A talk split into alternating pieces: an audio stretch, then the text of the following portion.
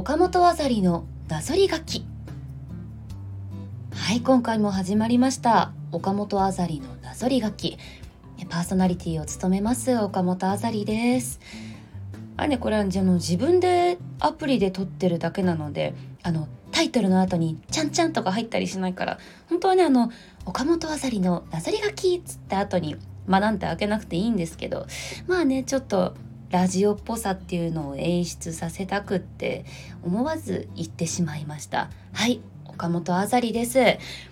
今回2筆目。まあなぞり書きなのでなんか第1回とか2回じゃなくてうんちゃら筆目って書いていこうと思ってそうしてるんですけど第2筆目になります。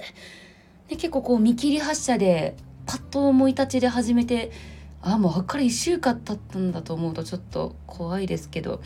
あ今回も無事撮っていこうと。何でも撮る前に無事とか言っちゃうんだろうね。ちゃんと踊っていこうと思います。ね。今日ね ちょっと喉がうえってなってるのがあのさっきあのリンゴ黒酢っていうのを買ってきて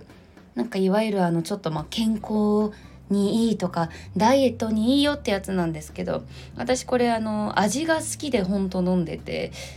ねコンビニとかのあの紙パック売ってるコーナーの上段とかにちっちゃいね赤と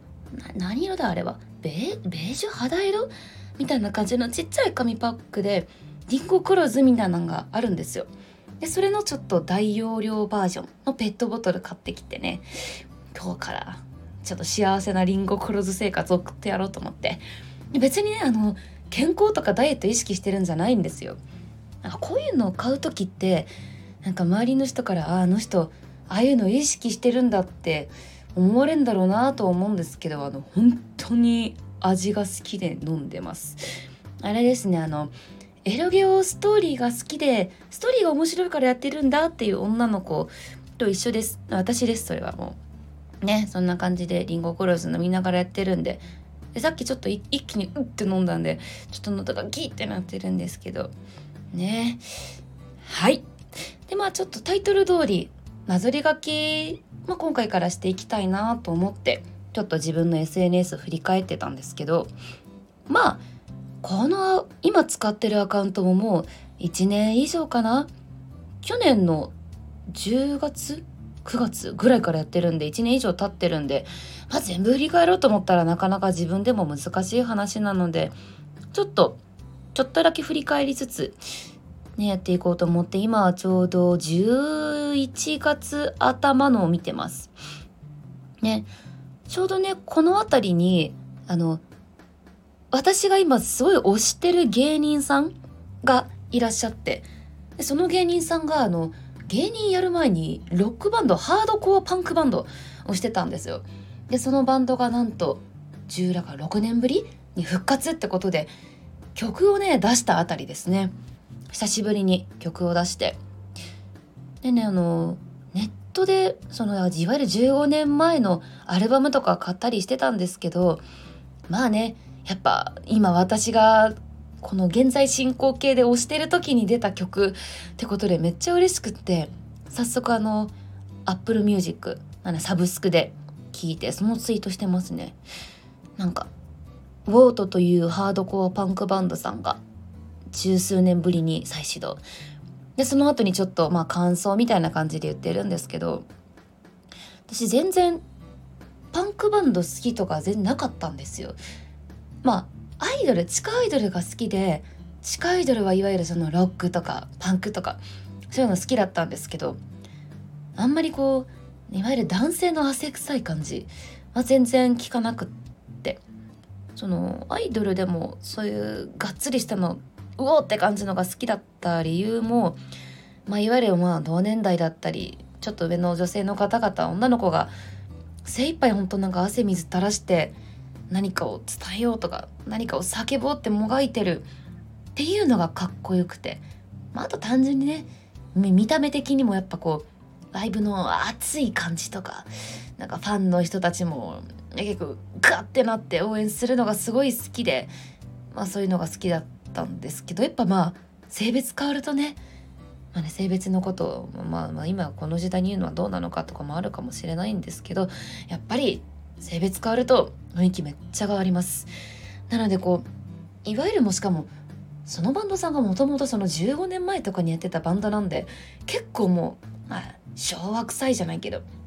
結構いわゆるもういわゆる男児昭和男児みたいな汗臭さがあってね。それ別に興味はなかったし湧く機会もなかったので聞いてこなかったけど、まあ、このバンドさんとか芸人さん好きになったきっかけでそういう汗くせえのいいなってなって聞き始めて。でまあ十何年経ってもねやっぱ新しく出した曲やっぱりそういう感じでちょっと汗臭い感じで、で特にこの「少女とクジャク」っていう曲がなんかすごい好きでなんかこういう曲ってあの歌詞書いてらっしゃるのがそのボーカルの方でまあその今も芸人さんしてる方なんですけど全部はね全然理解できないんですよ。まあ、少女とクジャクってまずタイトルだけでも全然意味わかんないしで歌詞聞いていっても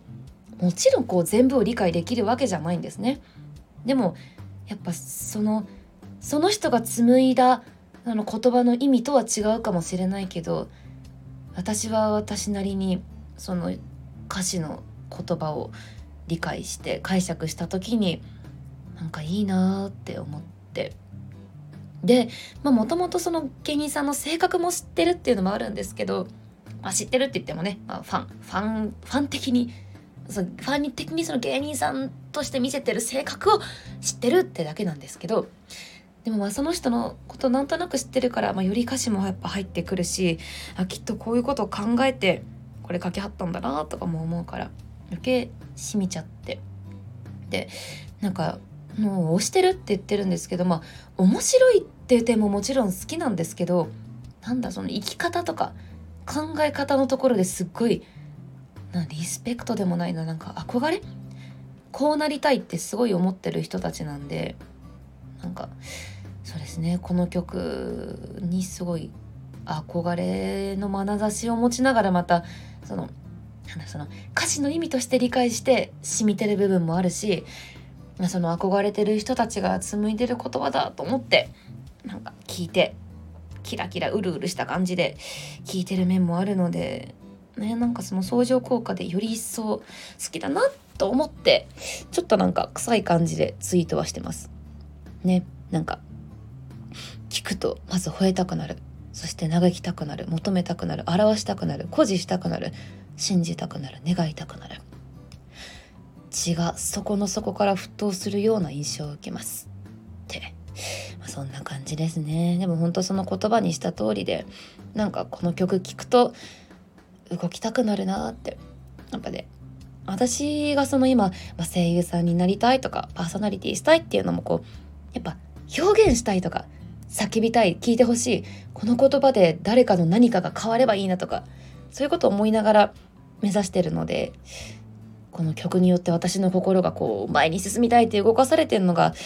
やっぱまた一つこれで憧れっていうのを再確認させられましたね。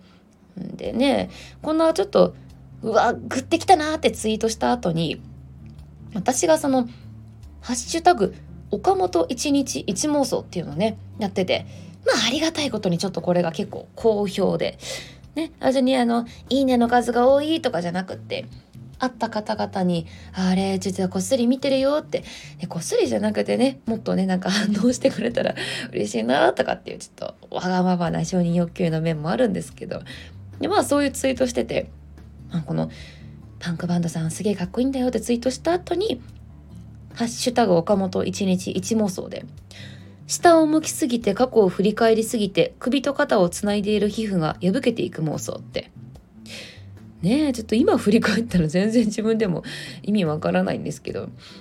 まあだからこれ下向くなよって思ったんでしょうねきっと。ね下向きすぎると痛い目合うよってことなんだろうけど、まあ、ちょっとねこれまあ投稿してから2ヶ月ぐらい経ってるから自分がその時何を深く感じて、まあ、何も感じてなかったのかっていうのをね鮮明に思い出せないのがちょっと悔しいところではありますが、まあ、そんなツイートしてて。ね別にね下を向くことが悪いことだとは思わないんですけどねなんか下向くとか振り返るとかって、まあ、自分の成長の面でもそうですけどそれこそ表現したいとか誰かに寄り添いたいって思った時に絶対に大事になってくる感情だし、ね、過去振り返った時に何だろう過去を生きてきたその生きてた瞬間には分からなかったことが振り返ったことによってあれあれってなんか良くないことを私してたよなとかあれって意外とめっちゃ楽しかったよなとか良かったよなって思えることあると思うんで振り返ること大事だと思うんですけどね。まあそれを良くないとする風潮も、まあ、あるところにはありますし。でまあまあみんな、まあ、過去も大事って分かった上でそういう発言もしてると思うんですけど、まあ、ちょっとそんなへりくつ考えちゃったりもして。で下向くのもねなかなかそういうなんだろう変にプラプライドじゃないけどいや悔しくないしとかいや前すぐ向くしって思っちゃうより一旦ちゃんとその自分が例えば良くなかったとか努力足りなかったとかなんかああ運なかったであったりあ悔しいなあ悲しいなとかなんかその辺りを一旦しっかり感じてからすぐ前向けたも思わないしちょっとずつ前向いていけばいいのになーって思うんです。なんか脱線しましたが。はいそんな感じですって。なんかこれ私今その11月3日11月3日振り返っただけでもう10分経っちゃった。初め黒酢の話してたからか。まああんまり長い時間なんかやっても皆さん聞きづらいかなと思って10分目安でねと思ってたんですけどまあなんかもうちょっとだけ喋ろうかなっていうのもこの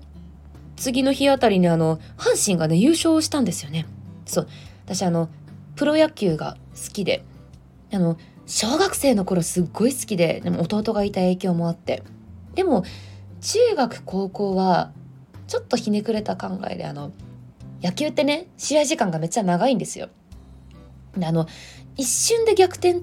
できるしされるんで一瞬も目離せないんですよ試合から。でまあ3月終わりから11月頭とかまで長期間1年の中で長い期間やってるので野球を終えるのって暇人だけじゃんって思っていたんですね。いや今は思ってないんですけど。思ってたからその中学高校まあ中学も中2ぐらいからかな。は全然ファンしてなかったんですけどまあ最近また改めて野球や時間割いてでも見たいしで別にそんな全部追わなくていい。ただただ見れた時に見れたら野球ってめっちゃおもろいじゃんって思い始めて今シーズンはめっちゃ追ってて。で、まあ、関西出身でどちらかというとあの、まあ、タイガースの環境で生きてきたのでタイガース応援して。ででもそれこそ10年前にめっちゃ応援してた頃のに生まれてきた選生まれてきたじゃないなその入団してきた選手とかが今超活躍しててっていうこの結構なんだろうしみる優勝だったのでこれはね結構そのまっすぐも優勝してその後ずっと特番見たりそれこそ急いでグッズ買ったりとか。ねあのノイジーっていうねちょっとなかなかシーズン中活躍できなかった選手が最後の最後にもドドドンと活躍してやっぱしびれるよね。とかっていうのをちょっとツイートしてたりもして。この辺りは振り返るままでもまでもないんですよね。ただただタイガースが勝って嬉しかったってツイートしてますね。さっきもねさっきってかこの前もあのそれこそ関西の番組の「せやねん」って番組で年末にそのタイガースの選手にインタビューみたいなそれを見てねちょうどしびれてたっていうのも記憶に新しいことなので、ね、割とね野球やってないシーズンテレビ放送してないシーズンでもやっぱそうやってバラエティー出たりそれこそ2月からキャンプ春秋季キャンプあれ？春か春と春か。春季キャンプが始まるんでね。そっからまたちょっとファンクラブとかいろいろ入ったらキャンプの様子も見れたりで一年中楽しめるのでね野球ファンの人は集まれって思うてます。タイガースファンの人ぜひぜひ語りたい。っていうかまあ私は空白の期間長かったんでなんならタイガースについてもっと教えてもらいたいって思うんで、え野球好きだよって方声かけてください。はいえー、どんな締めだっつって。ねで意外とねこのまあこの前1回だけその投稿してなんかいいねいただいたりコメントいただいたり、ね、してすごい意外と聞いていただけてることが分かったのでちょっと緊張しながら今回撮ってるんですけどそうだね声量がねこれ大丈夫かな？なんか前回いやでできえなって思って今回はちょっとマイクってか撮ってるスマホを離して小さめの声で喋ろうと思ってたんですけど全然そんなことにはなっていないのでえうるさかったらすみません。はいごめんなさい。まあそそちらで調節をして聞いていただけたらと思います。なんてわがままな。はい。ではねまた今回のこのラジオ週に1回10分程度、まあ、今回もめっちゃオーバーしてるけどそれぐらいで更新していけたらなと思っているので。はい。あとそうだ。コメントか何かでねそのちょっとまだスタンド FM 使い方わからなくて申し訳ないんですけどあの鳥の写真なんか鳥の写真が良かったみたいな言ってくれてる方がいて。私が昔あのアザリバードっつって私が鳥の絵を描いてたんですよ。あのねキウイって鳥がいてその鳥に似てるって言われてて言われ続けてる鳥がそんな鳥のイラストがあるんですけどまあねちょっとどっかでそのイラストも使えたらなと思ってます。はい。というわけで、えー、岡本あざりのなぞり書き2筆目。今回もお付き合いありがとうございました。ではだいたい1週間後に